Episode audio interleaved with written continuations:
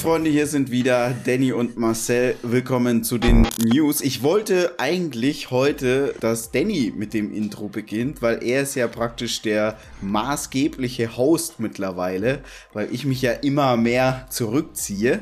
Ähm, aber da Danny noch keine Ankündigung parat hatte, keine Anmoderation, habe ich das heute nochmal wahrscheinlich letztmalig übernommen. Was jetzt nicht heißt, dass ich keine News mehr machen werde. Zu dem Zeitpunkt wird es sicherlich auch mal kommen, aber ihr jetzt äh, die nächsten Wochen bin ich auf jeden Fall noch am Start. Wir haben heute echt einige interne News, die für viele mhm. sicherlich interessant sind. Und wir fangen mal mit dem ersten Thema an, das gerade Danny sehr, sehr am Herzen liegt. Ja, ich weiß, worauf du hinaus willst. Wir suchen nämlich Verstärkung. Viele von euch werden es eventuell schon gesehen haben, gestern auf unseren Social-Media-Kanälen. Was suchen wir? Einen Online-Redakteur in Vollzeit. Und was muss er können? Ich glaube, man kann so auf jeden Fall sagen, leidenschaftlich muss er sein, motiviert muss er sein, aber er muss natürlich auch was auf dem Kasten haben. Sprich, vor allem sich in der Szene auskennen und gut in Wort und Schrift, sowohl Deutsch als auch Englisch. Das sind so mhm. die Key Facts. Wenn du noch was hinzufügen möchtest, kannst du gerne auch noch sagen, was du dir denn so für einen Kollegen oder eine Kollegin, dass wir jetzt nicht wieder in diese Sexismus-Debatte ausatmen wünschst. Professionelle Arbeit. Also es ist sehr, sehr wichtig, dass die Menschen verstehen, natürlich, wenn wir jetzt hier sind, ist alles Spaß, alles funny und man glaubt, wir machen nichts anderes, außer jetzt irgendwie hier unseren Spaß zu haben. Aber hinter dem Spaß steckt natürlich ganz, ganz viel Ernst und stecken auch professionelle Strukturen und entsprechend ähm, muss klar sein, wer sich bei uns bewirbt. Er bewirbt sich bei einer ganz normalen deutschen Firma und da gibt es Spielregeln, an die man sich zu halten hat. Also ich will keine Bewerbungen sehen, wo Leute schreiben Yoga Lenikus oder ähnliches. Die werden immer direkt aussortiert, weil dann weiß man, die haben es nicht verstanden, die sehen eben die Ernsthaftigkeit nicht. Alle anderen, die, glaube ich, da jetzt so einen entsprechenden Jargon, Bewerbungsjargon an den Tag legen, äh, ich habe auch kein Problem, wenn jemand erstmal sieht, ähm, muss er aber nicht, muss ich auch mhm. dazu sagen.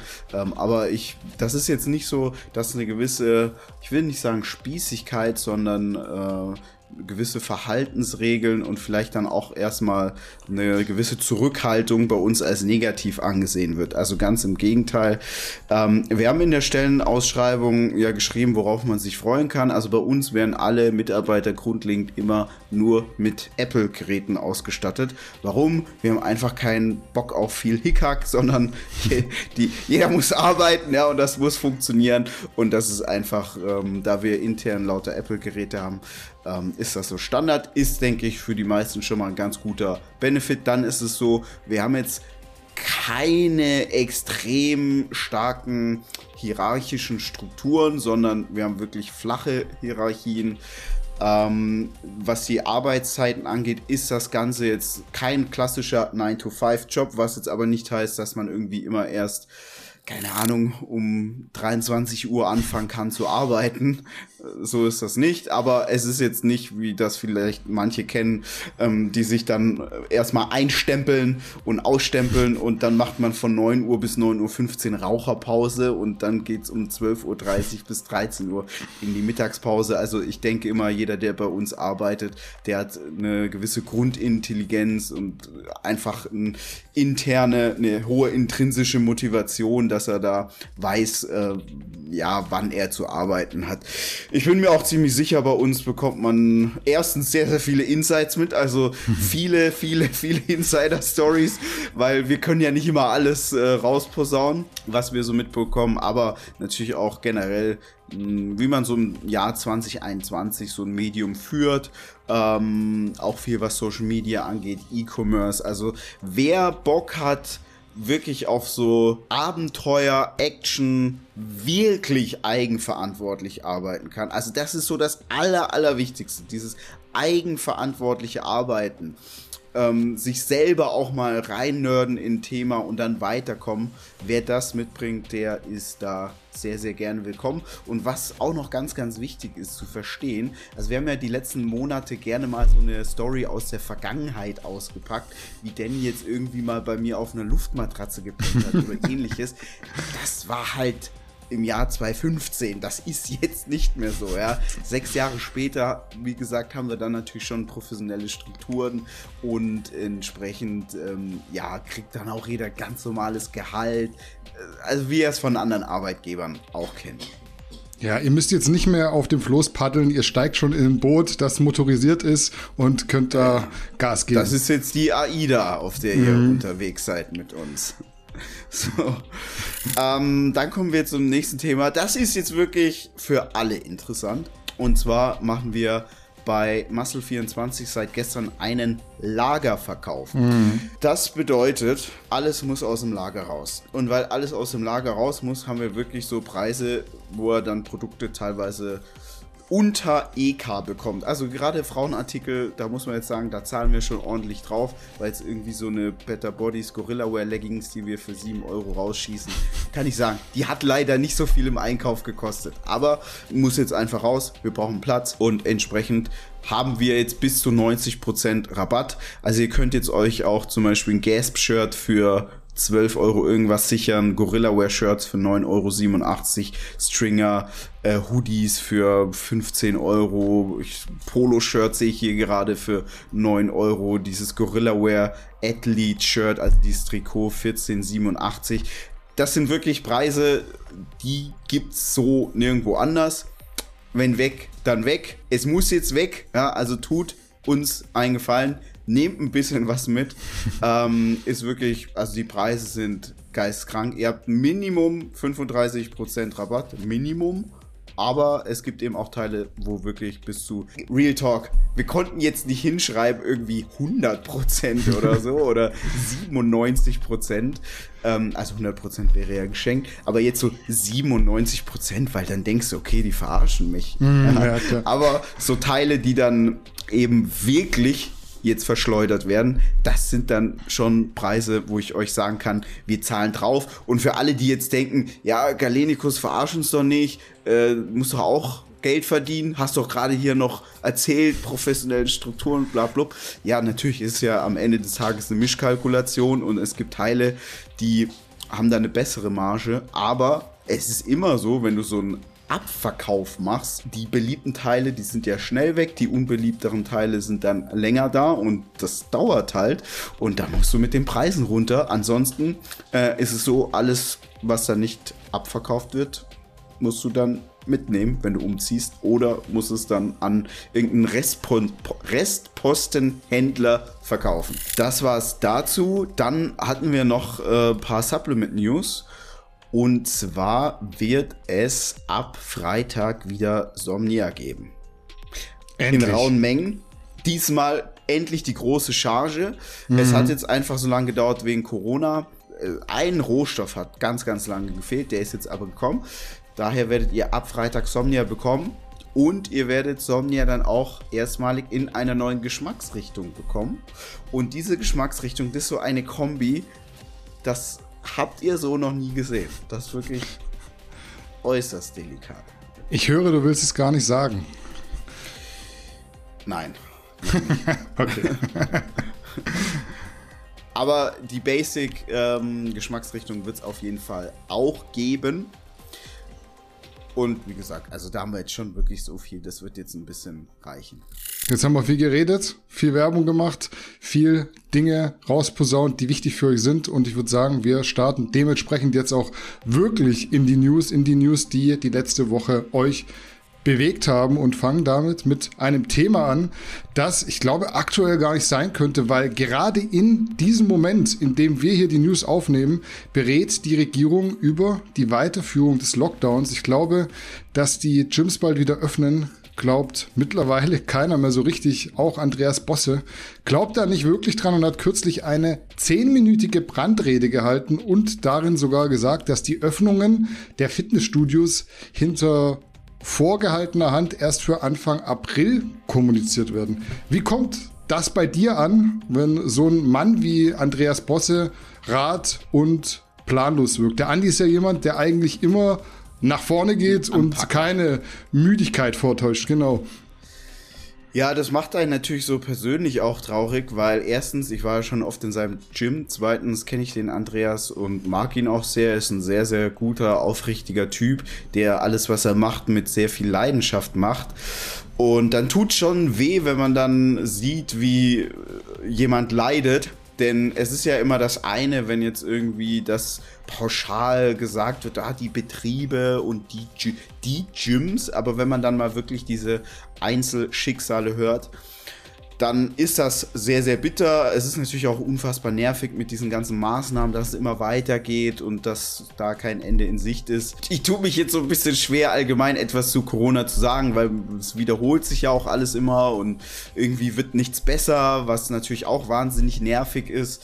Ich kann eigentlich nur hoffen, dass es am Ende, wenn man so irgendwann zurückblickt, man zu dem Schluss kommt, ey, wir haben jetzt vielleicht nicht alles perfekt gemacht, aber im Großen und Ganzen war das die beste Entscheidung, die man damals getroffen hat. Aber ich habe keine Glaskugel, ich werde es nicht wissen. Ich hoffe nur, dass die Gyms. Hm, ich hoffe nicht, dass es so einen Kahlschlag geben wird. Ich meine, heute hat Maredo sich jetzt abgemeldet, ja, mhm. was jetzt als. Also, ich muss persönlich sagen, ich fand Maredo nie so gut. Maredo war immer so ein bisschen wie McDonalds nur für Steaks. War jetzt nicht so für Exzellenz bekannt. Ähm, aber ich bin mir schon ziemlich sicher, dass dieses Jahr eben sich der Wald dann doch lichten wird, was so Gyms angeht. Und das ist schon bitter. Also gerade wer zum Beispiel in Berlin unterwegs ist, der kennt das ja gar nicht mehr. So ein passioniertes, inhabergeführtes Studio. Und das werden sicherlich jetzt auch einige andere in kleineren und größeren Städten in Zukunft dann so nicht mehr kennenlernen. Was glaubst du denn, beziehungsweise was sagst du denn zur Prognose von Andreas Bosse, der ja wahrscheinlich auch sich unterhält mit verschiedenen Menschen und da so ein paar Insider-Informationen hat, die darauf hindeuten, dass bis Ende März die Gyms dicht bleiben? Das fände ich schon wirklich sehr, sehr hart. Ich muss jetzt aber auch dazu sagen, hm, wenn ich jetzt so den Kurs der Politik angucke, dann ist es ja eigentlich so, man beschließt eine Maßnahme, Zahlen werden nicht besser, also setzt man einen drauf. Und so geht das jetzt die ganze Zeit. Und daher wäre das nur die logische Konsequenz. Hm. Hättest du dir vielleicht gewünscht, dass man diesen härteren Lockdown schon im November gemacht hätte und dann wären wir jetzt durch? Das ist ja sowas, was viele Leute sagen, obwohl man es jetzt nicht so zu 100 Prozent im Nachhinein behaupten kann eigentlich.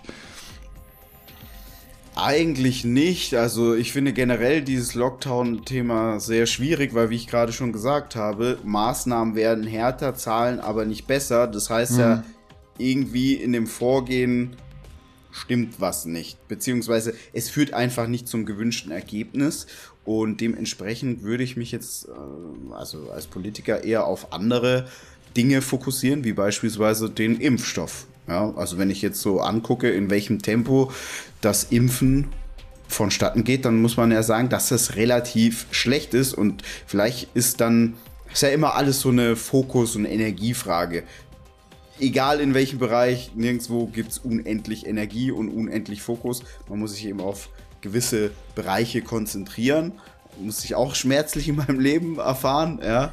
Und entsprechend ähm, würde ich es jetzt eigentlich eher begrüßen von der Politik, wenn sie sich dann mehr auf das Impfen fokussieren würden.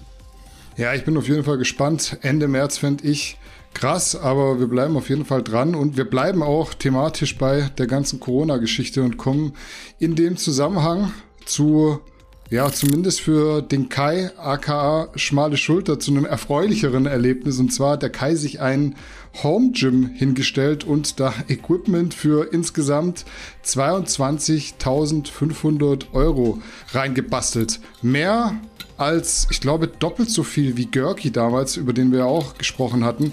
Und umgerechnet hat der Kai das mal in Gym-Mitgliedschaftskosten. Du könntest 94 Jahre lang ins Gym gehen, wenn du bei einem normalen Preis, so keine Ahnung, 20, 30 Euro pro Monat, ähm, sein Gym repräsentieren wollen würdest finanziell. Wärst dir persönlich die Summe wert und hättest du auch Bock auf Home Gym bei dem Anblick? Ich muss sagen, sieht auf jeden Fall vernünftig aus, was der Kai da zusammen gekauft hat, aber ich bin immer noch kein Home Gym Freund.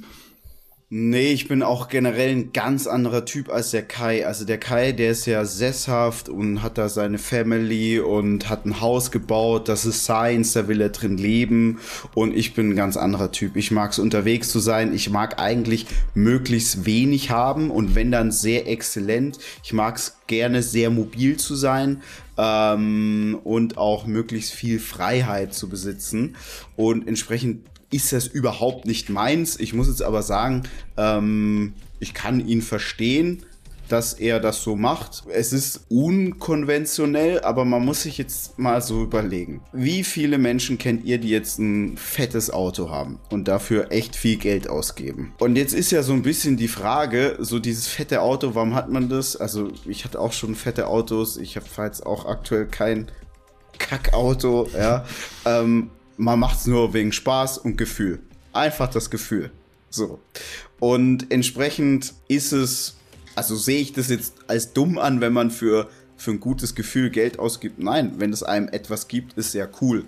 Und es ist jetzt in unserer Gesellschaft relativ normal, dass man sich jetzt als Mann ein dickes Auto leistet und dafür erhebliche Kosten in Kauf nimmt aber es ist jetzt eben unüblich, irgendwie für einen eigenen Fitnessraum erhebliche Summen an Geld in Kauf zu nehmen. Und das ist eben dann so ein bisschen engstirniges Denken, wenn Menschen sagen, warum macht er das? Hm. Ehrlich gesagt muss man ja sagen, äh, er hat es wahrscheinlich so sehr, sehr klug gemacht. Warum? Er wird ein Haus gebaut haben. Aktuell kriegst du einen Kredit für eine Immobilie sehr, sehr günstig. Und ich hoffe eigentlich für ihn, dass er sich das Ganze von diesem Kredit gekauft hat. Weil man muss jetzt mal sagen, wenn man sich irgendwie für 400.000, 500.000 Euro einen Kredit holt und dann nochmal irgendwie 10, 15, 20.000 mehr, dann ist das in dieser Summe halt gar nicht mehr so viel. Und aktuell sind die Zinsen auf einem historischen Niedrigstand und entsprechend macht das ja absolut Sinn, jetzt im Monat dann proportional von dem, was er ja zurückzahlt an Kredit, keine Ahnung, ein Fuffi mehr zurückzuzahlen und dann ein eigenes Gym zu haben. Das ja, also er hat da keine Kompromisse gemacht. So wie das Ding ist, das kann er bis zu seinem Lebensende benutzen. Ja. So. Und seine Freundin auch. Und dann hat er vielleicht mal ein, vielleicht hat er eine Tochter, glaube ich. Mhm. Vielleicht wird die das mal benutzen. Vielleicht kommen noch mal ein, zwei Kinder, dann werden die das benutzen. Also das ist doch ein super Investment und ein anderer fährt halt gerne ein C63 und dann geht da die Kohle hin und er hat da ein Home Gym und man muss ja sagen, ich weiß jetzt nicht, ob er Beamter ist als Polizist, ich gehe aber davon aus. Ähm, plus seine Influencerei, also ein Kai, der hat schon gutes Einkommen der wird jetzt nicht irgendwie von zweieinhalb netto im Monat leben müssen. Da ist schon mehr bei ihm im Spiel. Ja, auf jeden Fall. Und wenn er sagt, ich bin Typ, da wo ich jetzt bin, ich mag das, ich will da bleiben, ist doch cool. Also sehe ich jetzt nicht irgendwie, da fasse ich mir jetzt nicht an den Kopf und denke mir, oh mein Gott, was macht der nur?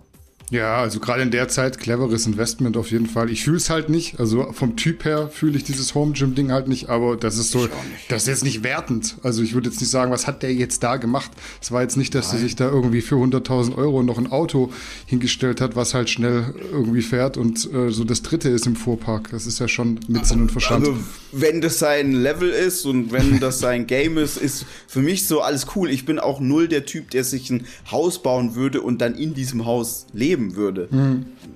Aber das ist so für wahrscheinlich 90 Prozent der Deutschen die Maxime, ja. Ich sage auch nicht, die sind alle dumm oder sonst irgendwas. es ist nicht meins, ja. Ja, so viel zum Home Gym von Schmale Schulter. Wir bleiben im Thema noch bei Corona und widmen uns der Covid-19-Erkrankung von Johannes Lukas, der ja zwischenzeitlich sogar im Krankenhaus versorgt werden musste und selbst dachte, Zitat, sein letztes Stündlein hätte geschlagen. Mittlerweile ist er wieder daheim. Ja, Warte mal, eine, eine Frage. ist es so, dass er im Krankenhaus versorgt werden musste oder wollte? Was das war dein so, Eindruck? Das so das ist schwierig zu sagen. Das ist, bringt uns jetzt schon so voll in dieses Thema rein. Also ich glaube immer so, man muss aufpassen, dass man sich als Bodybuilder, der ja vermeintlich fit ist, nicht für jemanden hält, der irgendwie unkaputtbar ist und den das Ding jetzt nicht treffen kann. Und ich glaube, gerade so ein Johannes Lukas, das wäre jetzt auch was gewesen, was ich gesagt hätte ohnehin, ist näher am Risikopatienten, als du und ich es sind. Also der hat Schlafapnoe. Mhm. Ich weiß nicht, ob er Asthmatiker Richtig. ist. Und ja. ähm, dementsprechend spielt bei dem natürlich so eine ganz andere Hintergrundstory eine Rolle als bei uns jetzt. Und ich glaube schon, er wollte auch behandelt werden. Er hat sich da abholen lassen, beziehungsweise seine Frau hat ihn mhm. zwangseingewiesen. Ich weiß nicht, wie man das nennt. Krankenwagen rufen, holt den mal ab, weil irgendwie Sauerstoffsättigung ist scheiße. Ähm, ob er es musste, kann ich dir nicht sagen, aber ich glaube, der Alarm ist einfach so viel, viel schneller da, wenn du diese Vorgeschichte hast, wie Johannes sie hat. Aber mhm. gerne deine Meinung dazu. Also ich muss sagen, ich ähm, habe das Video angeguckt und ich fand die Frau von Johannes wahnsinnig äh, souverän, sehr intelligent, sehr abgeklärt und eigentlich so ein bisschen das Gegenteil von Johannes. Ähm, ich will jetzt damit nicht sagen, dass Johannes dumm ist oder sonst etwas, aber ich habe da schon so deutliche Tendenzen zu einem Hypochonder erkannt. Mhm. Ähm, ich würde sagen, dieses Sprichwort Paralyse durch zu viel Analyse ist bei ihm auch so ein bisschen zutreffend. Und es ist jetzt, das ist einfach nur meine Meinung, wenn dieses Thema nicht so riesig wäre, bin ich mir ziemlich sicher, dass auch ein Johannes deutlich entspannter reagiert hätte. Er, er hätte eine deutlich andere Reaktion gehabt. Ich bin mir schon ziemlich sicher, dass mittlerweile die Menschen schon so verängstigt sind allgemein, dass wenn irgendetwas mit diesem Corona Thema bei ihnen persönlich ist, dass sie einfach so hypersensibel sind. Ich gebe mal ein Beispiel. Ich bin jetzt jemand, ich fliege relativ viel. Früher hatte ich mal Angst. Mittlerweile bin ich so relativ entspannt. Also ich würde jetzt nicht sagen, dass ich eine Flugangst habe. Ähm, wenn ich auch mehr fliege, merke ich, dass ich immer, immer weniger ein mulmiges Gefühl habe bei der Start, beim Start und Landung und man fühlt sich immer sicherer.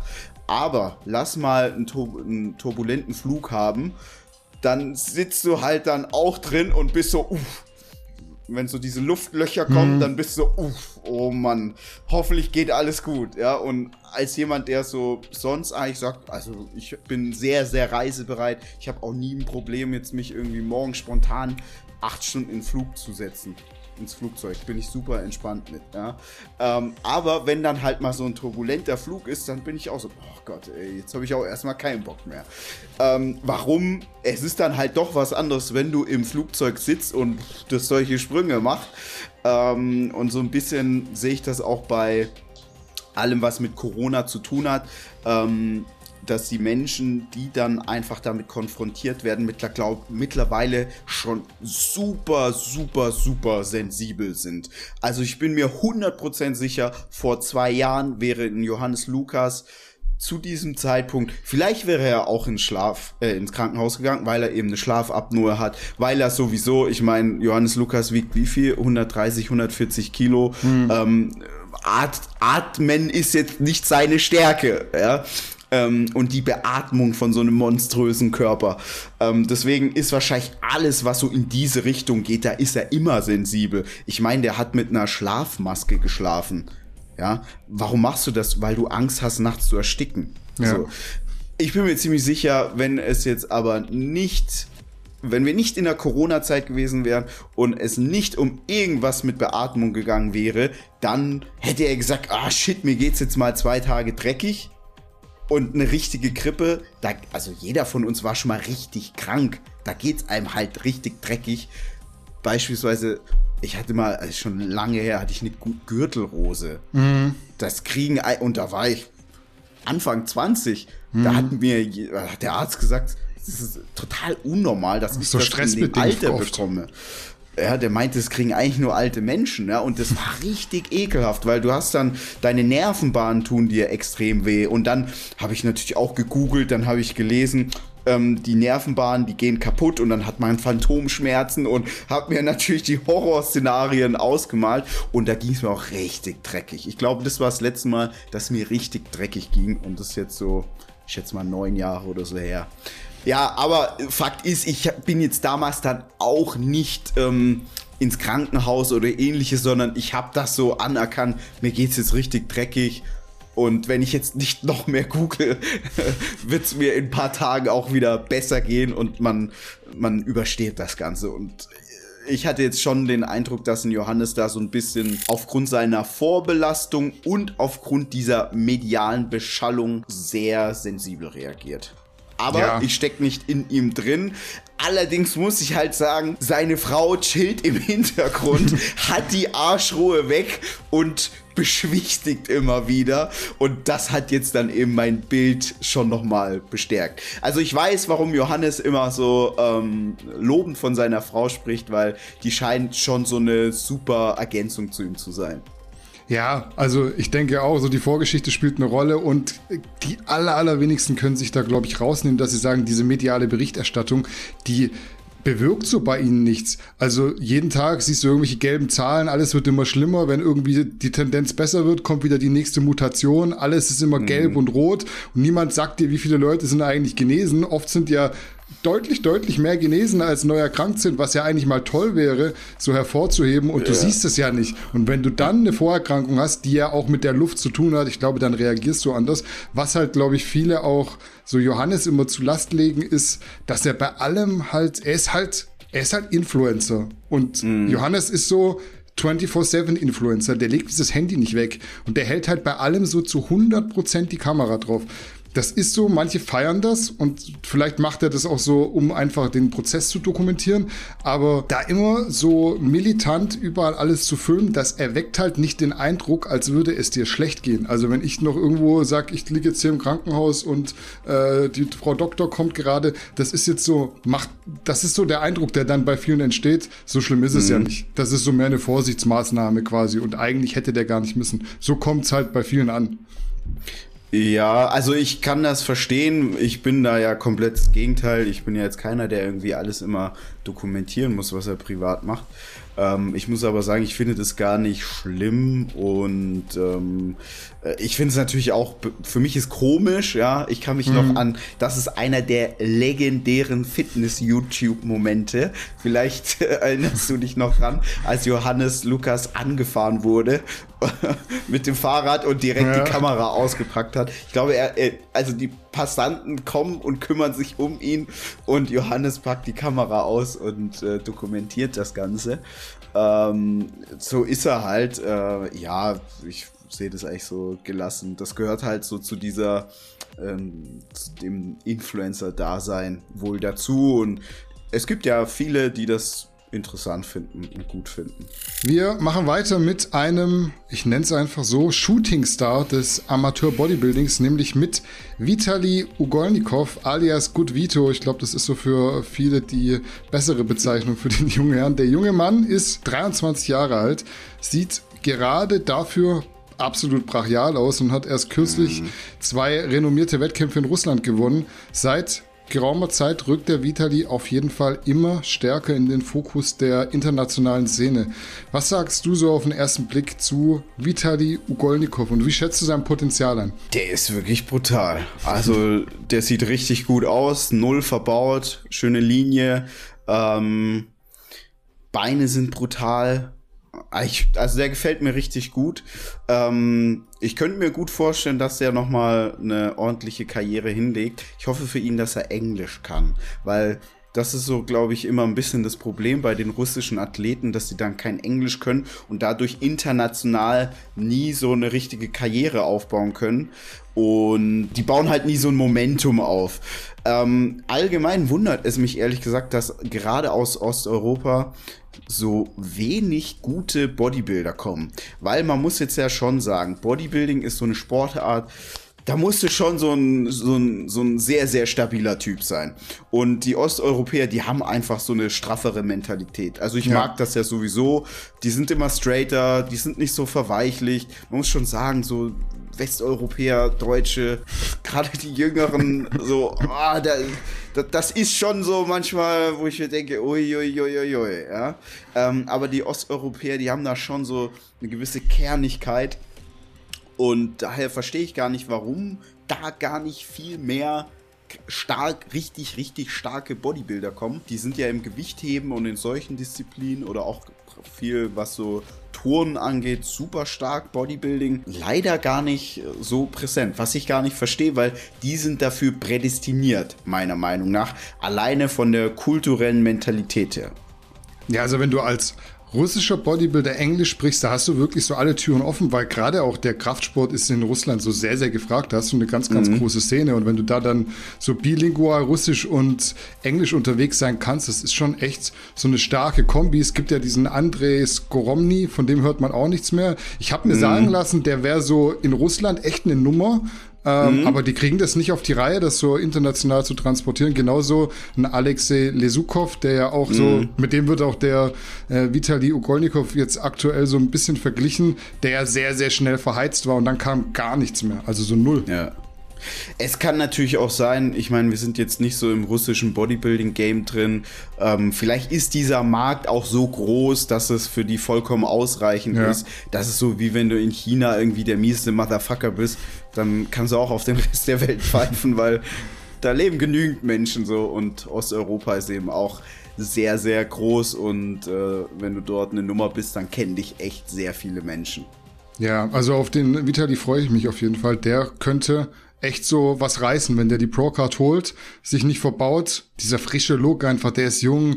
Da, da, siehst du, das es hat noch alles so Hand und Fuß. Wenn man jetzt irgendwie überlegt, so Nick Walker, den hatten wir auch mal neulich mhm. in den News. Mhm. Also der ist für mich fast schon, also der ganze Look ist so, du siehst, da wurde ganz, ganz krass mit Kanonen auf Spatzen geschossen. Und mhm da ist schon irgendwie für mich die Karriere vorbei, bevor sie richtig angefangen hat. Da Krampfadern auf den Waden und auf den Schienbeinen, das ist schon so, sieht nicht mehr so aus, als wäre der so alt, wie er ist. Ja, ich weiß, was du meinst. Also da gefällt mir hier der russische Kollege auch deutlich besser. Und er hat halt das Glück, hm, der hat solche Muskelbäuche, dass er nicht schnell verbaut aussieht. Er hat eine mhm. wirklich, also der kann noch mal gut was draufpacken. Der hat eine sehr gute Struktur sehr breite Schlüsselbein und eine dagegen wirklich wahnsinnig schmale Taille und lange Beine, trotzdem richtig dicke Muskeln. Also der ist wirklich prädestiniert. Ähm, der erinnert mich so ein bisschen an Dennis Wolf, aber hm. äh, ich glaube, der kann noch mal mehr draufpacken. Es kann jetzt aber auch sein, dass, äh, weiß ich nicht, Dennis Wolf da noch mal irgendwie 20 Kilo entfernt war und nur weil man da jetzt so Bilder vergleicht, man, hat man da jetzt keine Gewissheit. Ja, es kann auch sein, wir schießen da jetzt Vorschusslorbeeren ins, ins äh, Universum und in einem Jahr fragen wir uns, wo ist eigentlich der Vitali Ugolnikov geblieben? Das ist ja auch hin und wieder mal so, deswegen ich will da auch gar nicht so viel versprechen. Lass uns in den Strongman-Bereich wechseln. Nee, streng genommen eigentlich eher in den Boxsport, weil Haftor Björnsson hat am Wochenende in Dubai seinen ersten Boxkampf bestritten. Und zwar gegen Stephen Ward, einen irischen Profiboxer, der, ich habe mal geguckt, zumindest in Bezug auf die Körpergröße seinen späteren Gegner Eddie Hall, also den Gegner von Haftor Björnsson, gut simulieren konnte. Sieger gab es keinen, was ich immer so schade finde in einem Kampfsport, weil es war nur ein Showkampf. Wie siehst mhm. du die Boxqualitäten von Haftor Björnsson und was sagst du zum Kampf vom vergangenen Wochenende? Du hast es dir bestimmt angeguckt. Du bist ja auch so ein bisschen so ein Kampfsport-Fan. Ja, also was ich zunächst einmal sehr gut finde beim Haftor, wenn der jetzt da am Kämpfen ist, das ist halt ein Typ, ja. Mhm. Also das sieht man, der ist nicht Schwergewicht, weil er halt lang ist, sondern weil er lang und schwer ist. Ähm, aufgrund von Muskeln und nicht, weil es jetzt ein Fettklops ist. Ähm, ja, Boxskills, man merkt natürlich, dass das jetzt nicht, sei, nicht die Sache ist, die er jetzt sein Leben lang gemacht hat. Ähm, ich wundere mich eigentlich auch so ein bisschen, da sagst du, ey, also das hat er jetzt offiziell nie gesagt, aber man kann sich das ja schon denken.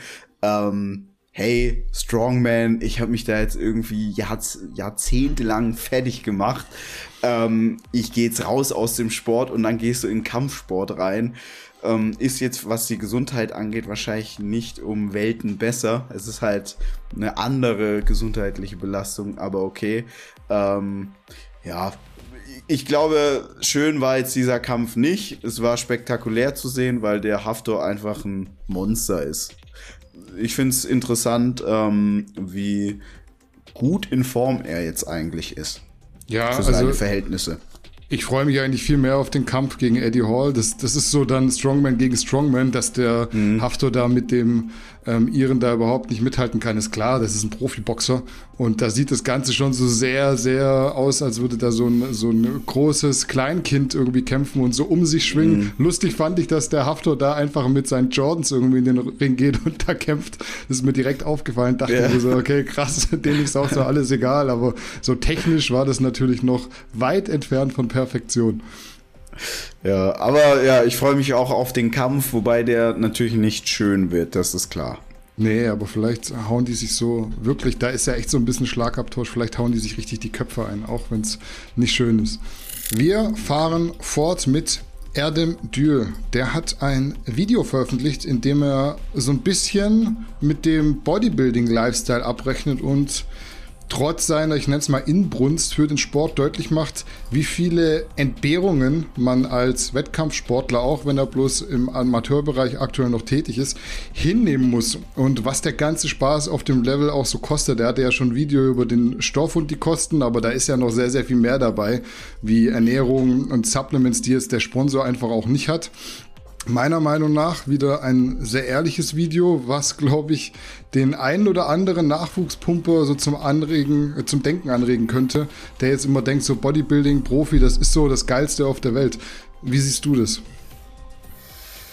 Ich war sehr positiv überrascht und ich finde es eigentlich interessant und lustig zugleich, dass mit dem Erdem ein Bodybuilder ein Thema auspackt, das sonst immer verschwiegen wird. Und dem Erdem wird ja immer nachgesagt, also ich sehe das ja bei uns auch in den Kommentaren, dass er so ein bisschen doof wäre. Das ist nicht meine Meinung, mhm. ja, sondern ich will sagen, dass man das häufiger liest. Aber am Ende des Tages er jemand ist, der dann doch deutlich reflektierter ist als viele der Saubermänner, die im Übrigen gar nicht so intelligent sind, wie ihr glaubt. Sie halten nur immer die Klappe und dann ja. glaubt ihr, ähm, die sind so perfekt. Ich habe das ja schon häufig gesagt und dieses Video zeigt es auch wieder es ist das eine, ein Hardcore-Bodybuilding-Fan zu sein, aber es ist das andere, sich davon irgendwie inspirieren zu lassen. Und Hardcore Bodybuilding, es hat nichts mit Gesundheit zu tun und es hat auch nichts mit einem allumfassend geilen Leben zu tun. Also wem es darum geht, wirklich im Leben viel rumzukommen, viel Spaß zu haben, gute Leute kennenzulernen. Der wird jetzt als Profi-Bodybuilder, als Hardcore-Bodybuilder nicht wirklich glücklich werden, weil, wie der Adam das schon sagt, du musst dich einfach so auf deine Hausaufgaben konzentrieren und du, Bodybuilding ist reine Fleißarbeit kontinuierliche Fleißarbeit, die dann auch oft mit wenig äh, Abwechslung zu tun hat. Also gerade Menschen, die es lieben, die die Abwechslung lieben, die tun sich dann schwer mit professionellem Hardcore-Bodybuilding. Das heißt nicht, dass man nicht irgendwie einen fitten, tollen Körper haben kann und auch mhm. Muckis. Ja? Man kann auch Muckis haben und muss nicht einen von einem Erdem Dül beschriebenen Lebensstil führen. Allerdings, wenn es darum geht, wirklich die Maxime Hardcore-Profi-Bodybuilding, also so viele Muskeln wie nur möglich, wenn es darum geht, dann muss man ganz klar sagen, das hat dann nicht immer viel mit Spaß zu tun. Und ich finde es so sehr, sehr schön von ihm, dass er da reingeht und sagt, was hat mir Bodybuilding genommen, was habe ich dafür bekommen. Und so ist es, also mir ist jetzt, jetzt nicht wirklich bekannt, dass jemand anderes mal so ehrlich gewesen ist und auch einfach mal gesagt hat, ey, das hat so ganz, ganz viel Negatives an sich, aber für mich ist so das Pro, was zählt. Und das ist ja auch das, worum es im Leben geht. Also zum Beispiel wie ein schmale Schulter mit seinem Haus, Frau, Kind, im Gym ein Haus, Auto davor etc. So dieses sesshafte Leben, das hat ja ganz viele Vorteile, es hat aber auch Nachteile. So. Und es ist eben wichtig immer, dass man sagt, für mich ist das so geil, für mich ist es die Maxime, aber es ist nicht für jeden die Maxime. Ich kann mich da noch dran erinnern an so ein Video von Johannes Lukas, das ist schon, keine Ahnung, fünf, sechs Jahre alt. Da saß er da irgendwie mit zwei 18-Jährigen und die haben gesagt, sie wollen Profi-Natural-Bodybuilder werden, gehen die Party machen und essen immer ihren Magerquark freitags alleine. So, wo ich mir, und Johannes hat die gelobt und ich dachte, mhm. alter Johannes, erzähl den Jungs keine Scheiße, so. Die sollen jetzt rausgehen, die sollen mal irgendwie jedes Wochenende besoffen sein, etc. Das ist die Zeit dafür, ja, das sollen die machen. Die werden, die, aus denen wurden keine Profi-Natural-Bodybuilder. Ja, so, mhm. äh, das, jetzt sind sie schon, das Video ist sechs Jahre alt, so, die sind, aus denen wurde, ich will nicht sagen, aus denen wurde nichts, aber die wurden keine Profi-Natural-Bodybuilder. So. Ja. Und äh, du wirst dich nicht später dran zurückerinnern, wie du freitagsabends alleine zu Hause gesessen bist und dir einen Magerquark reingewürgt hast. Noch nicht mal mit Flavor Drops, weil du glaubst, dass Süßstoffe irgendwas Wasserzähnen. So. Ja, so, ja, genau. So. An das wirst du dich nicht in 15 Jahre zurückerinnern. Und dementsprechend ist schon wichtig, dass, wenn man dafür alles investiert, das für einen das wirklich die Maxime ist. Aber das ist es nicht für jeden. Ja, und bei den meisten geht es darum, die wollen einen tollen Body haben, die wollen aber auch allgemein ein tolles Leben haben und es geht halt nicht nur um Fitness und Bodybuilding. Und äh, ein Erdem ist ja so gesehen noch kein Profi. Er hat das aber als festes Ziel und arbeitet entsprechend hart daran. Und das hat natürlich viel mit Entbehrung zu tun. Und da finde ich schon schön, dass jemand dann einfach mal so Klartext spricht. Und ich bin mir schon ziemlich sicher, das ist kein Video, was sich irgendwie 20.000 Leute angucken und sagen, ey, That's it. Alter, ich werde jetzt Hardcore-Profi-Bodybuilder. Was, versteht mich nicht falsch, ich will das nicht kleinreden. Ich finde das ja cool. Ja? ja. Ich finde das cool, aber nicht für mich. Ja? Ich gucke mir das gerne an und ich pick mir da so ein bisschen meine Inspiration. Aber ich weiß, ey, ich trainiere, um am Ende mehr essen zu können, um ein bisschen sexy auszusehen, als Ausgleich zu meinem Alltag etc. etc. Ja, und nicht um irgendwie in die Bodybuilding Hall of Fame zu kommen.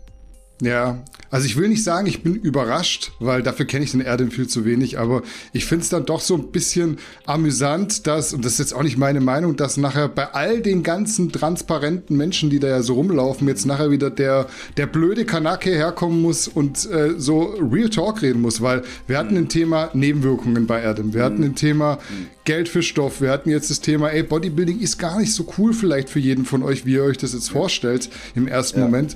Und das sind so Videos, also ich vermisse die schon lange, die kamen aber irgendwie nie. Absolut. Und die haut, die ja. haut der Erdem jetzt raus und nacheinander.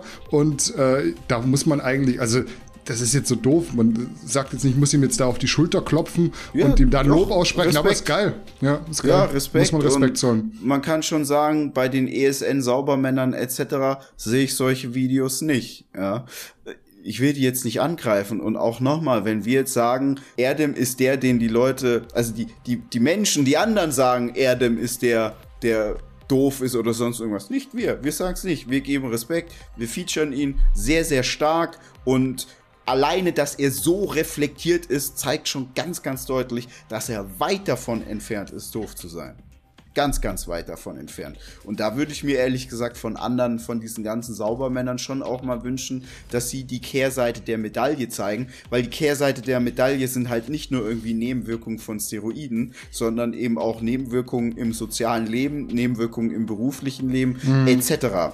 So, und daher Props auf jeden Fall an Erdem, ähm, jemand, der echt bei vielen Themen der ist, der den ersten Schritt macht und da mal transparent und offen drüber spricht. Dann haben wir noch eine Neuankündigung und zwar hat Smilo Dogs in Sachen Accessoires, genauer gesagt Bags, also Taschen, ziemlich stark das Sortiment aufgestockt. Da gibt es jetzt etliche neue Taschen, also so diese Umhängetaschen, diese Männerhandtaschen, Gymbags, Rucksäcke, äh, multifunktionale Rucksäcke, Badetaschen, also wirklich alles Mögliche. Das sieht sehr, sehr hochwertig, sehr, sehr fresh aus. Wer ein Smilodogs Fan ist, sollte da auf jeden Fall das Ganze mal auschecken.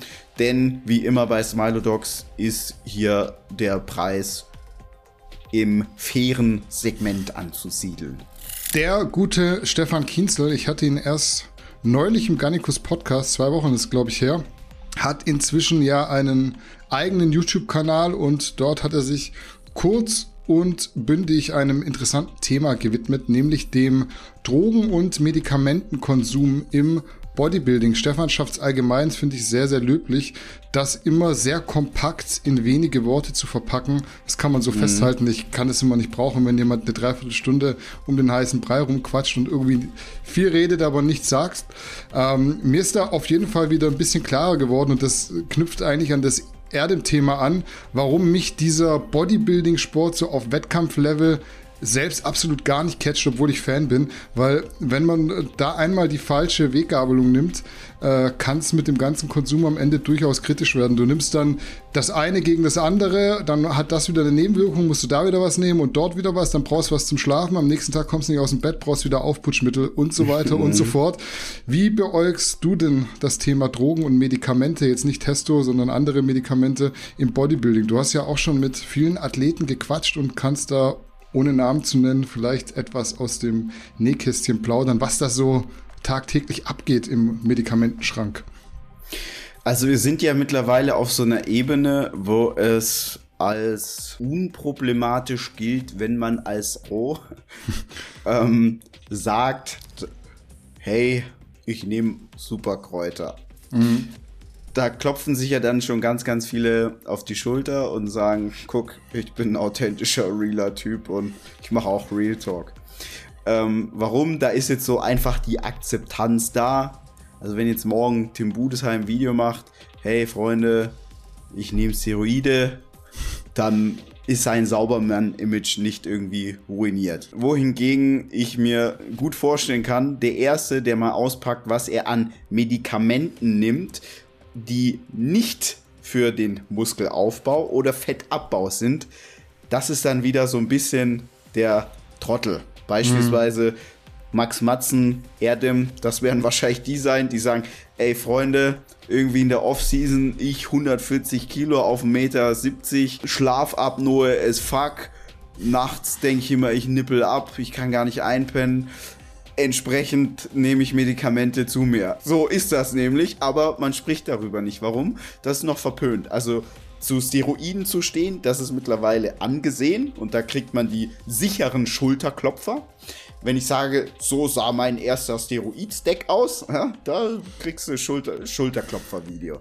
Aber wenn du jetzt sagst, ey Freunde, die drei Medikamente nehme ich, damit ich überhaupt irgendwie funktioniere, ähm, wo dann irgendwie Antidepressiva und Co. dabei sind, weil man eben diese Unmengen an Stoff nicht so gut verträgt und das Problem ist ja auch, dass es ja ganz viel im sozialen Umfeld macht. Also wie der Erde mir auch gesagt hat, ja, wenn du ein Bodybuilder bist, viel Stoff. Man müsste eigentlich mal so eine Videoserie machen, wo man so mit den Ex-Freundinnen der Bodybuilder spricht über ihre Hochphasen. Mhm. Ich glaube, das wäre erschreckend. Ja? Erschreckend. Da wird mehr als dem einen oder anderen mal die Hand ausgerutscht sein oder er da gesessen haben und geheult haben. So. Und ich finde, das, das ist so das, was mir so ein bisschen fehlt, weil wir wissen jetzt alle, ja, die nehmen voll viel Stoff, aber so dieses Medikamententhema, das ist halt so nicht wirklich ein Thema. Ich muss da an der Stelle auch mal den Chill lobend erwähnen, weil der hat das mal mit dem Kiffen gesagt und der hat auch gesagt, dass er früher echt viel gekifft hat, um runterzukommen, weil diese ganze Stoff, Social Media, Druck, Essstörung etc. ihn einfach so gefickt hat, dass er abends dann immer gekifft hat, um um schlafen zu können, aber ansonsten hört man da wenig. Und jetzt so Stefan Kienzel, ich finde das natürlich gut, dass er das macht, aber er geht dann natürlich so mit dieser super rationalen äh, Erklärart daran, ähm, wo wir dann alle äh, uns an den Kopf fassen und sagen, oh mein Gott, wie können die dummen Bodybuilder das nur machen? Ähm, aber mir fehlt so ein bisschen diese Real-Life-Story, wo jemand dann auch mal erzählt, warum er das macht, ja. Ähm, weil es ist immer so ein bisschen einfach, über so die Schattenseiten zu sprechen, vor allem mit so einer gewissen intellektuellen Brille, als jemand, der dann halt doch nicht drinsteht. Nicht falsch verstehen. Also super Video und ich finde das auch gut, aber weißt du, rational zu erklären, dass es nicht gut ist, irgendwie jeden Abend zu kiffen und dass sowas wie Diazepam nicht irgendwie täglich konsumiert werden sollte und auf dem Schwarzmarkt sich besorgt werden sollte, ja, klar. Aber jetzt mal von jemandem zu hören, der dann vielleicht auch ganz oben stand und sagt so, ey, hätte ich damals nicht XY genommen, ich wäre da nicht Arnold Classic Sieger geworden. Mich hätten da nicht alle beklatscht. Ich hätte da nicht auf Social Media 200.000 Follower über Nacht dazu gewonnen. So, und das, das ist das, was ich hören will.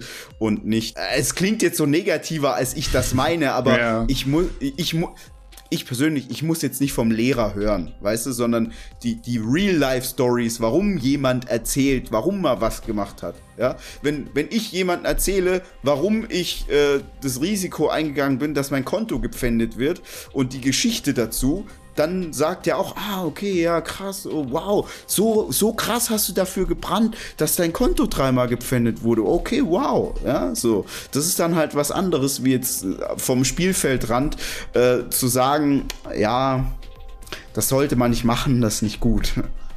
Ja, also ich glaube, man muss bei dem Video auch so stark zwischen den Zeilen lesen und es ist jetzt nicht so, dass die Bodybuilder mal Schmerzmittel nehmen, mal Schlafmittel, mal Stimulantien, sondern ich glaube, ganz, ganz viele Bodybuilder machen eben genau das und zwar alles. Ähm, und vielleicht ist das jetzt der nächste Aufruf für Max Matzen, der jetzt als nächstes Mal, nächstes Video irgendwie raushaut, wie es in so einem Bodybuilding-Leben noch abgeht, neben den ganzen Steroiden, der dann irgendwie eine Valium einschmeißt, um pennen zu können. Am nächsten Morgen stehst du auf, tut die Hüfte weh, erstmal zwei Diclofenac rein, um überhaupt aus dem Bett zu kommen und dann geht's ins Training, davor ein Näschen und äh, ab geht die Luzi. Also das sind ja so Dinge, die passieren, wenn man mal auch so ein bisschen zwischen den Zeilen die, die Videos anguckt, die so in der englischsprachigen Szene rausgefeuert werden. Da ist es ja, ja so gang und gäbe, dass wirklich ganz, ganz viele Sachen gemacht werden, wo man sich so denkt, so, ey, wer zieht denn eine Line, bevor er ins Training geht? Ja, aber gibt es tatsächlich. Ja, und am Ende des Tages, wenn man dann eben den Titel holt, dann gibt es ja die Schulterklopfer. Aber ähm, damit man da hinkommt, das sind halt oftmals so ein bisschen Wege, die man da geht, die extrem sind. Nur weil man Extremes gibt, erhält man auch extreme Ergebnisse. Das ist nicht alles immer so sauber, fancy und, und, und easy und leicht. Ne? Äh, also nochmal gutes Video von dem Stefan Kienzel und ich bin auch ziemlich sicher, vielen wird das jetzt nicht so bewusst gewesen sein, dass manche Bodybuilder irgendwie jeden Tag Schmerzmittel nehmen und Schlafmittel. Ja? Mhm. Ähm, für uns beide ist das natürlich so ein bisschen jetzt nicht mehr ähm, ne, die, die ganz heiße Story. Ich fand das ein gutes Video. Ich würde es aber eben noch mehr begrüßen. Echte Geschichten aus dem echten Leben. Ja. Ähm, was, ich, was ich noch sagen wollte wegen Stefan Kienzel. Er hat auf jeden Fall so die krassesten Thumbnails auf seinem YouTube-Channel.